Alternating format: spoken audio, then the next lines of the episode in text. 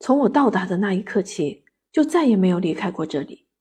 我可以预见自己的灵魂将永远漫步在喜洲的小路上。这里现在已经是我的家，我灵魂的归宿。美国人布莱恩·林登在自己的书中写道：“去年十月，林登的个人非虚构自传《寻香中国：林登的故事》出版。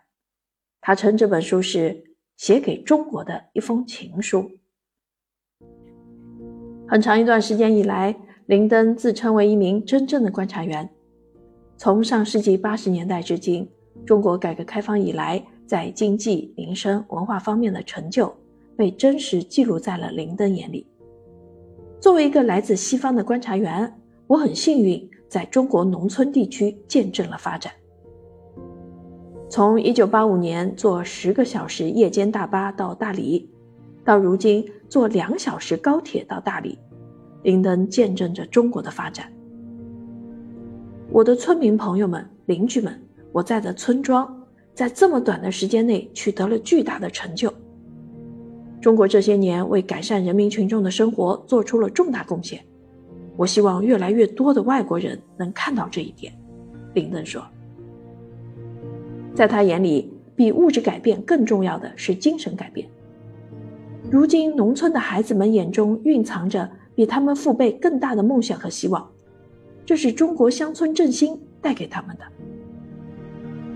在被问及写《寻香中国：林登的故事》这本书的意图时，林登表示自己想从一个外国人的角度来分享近四十年来中国的变化，分享中国人民真实的故事。我是一个被这个国家迷住的美国人，我很愿意向我的外国朋友们讲述中国真实的发展故事。对林登来说，家乡不只是出生地，更是与其产生紧密联系的地方。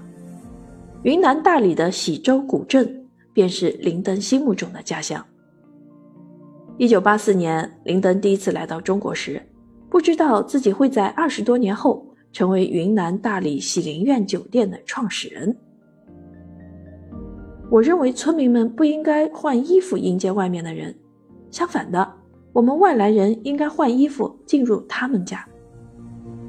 在林登看来，尊重当地文化是保护当地文化的前提。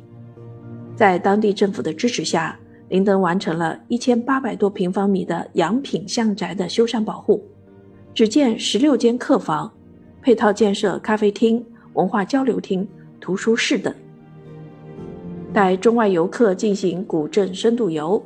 与街头巷尾的村民们聊日常，采茶、逛早市、做扎染。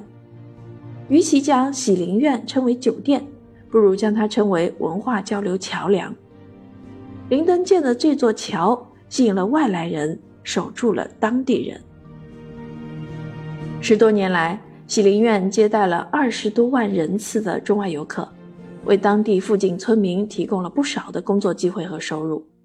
与此同时，喜林苑也在继续为保护和传承当地传统文化做出贡献。在中西方文化交流与碰撞的关键节点，林登为西方了解中国提供了一个开放的窗口。我在外面听到的一些声音，或许只能代表中国的百分之一，那剩下的百分之九十九谁来说呢？这就是我现在要做的。林登的目标不仅是开酒店。他更想要保护老建筑，想创造出更多文化交流的空间。我想成为一直留在这里生活的外国人。我希望我的文字能向外界呈现一个真实全面的中国。在被问及书中最爱的篇章的时候，林登表示最喜欢与人们分享上世纪八十年代的故事，原因是那个时候的自己正在经历人生的转折点。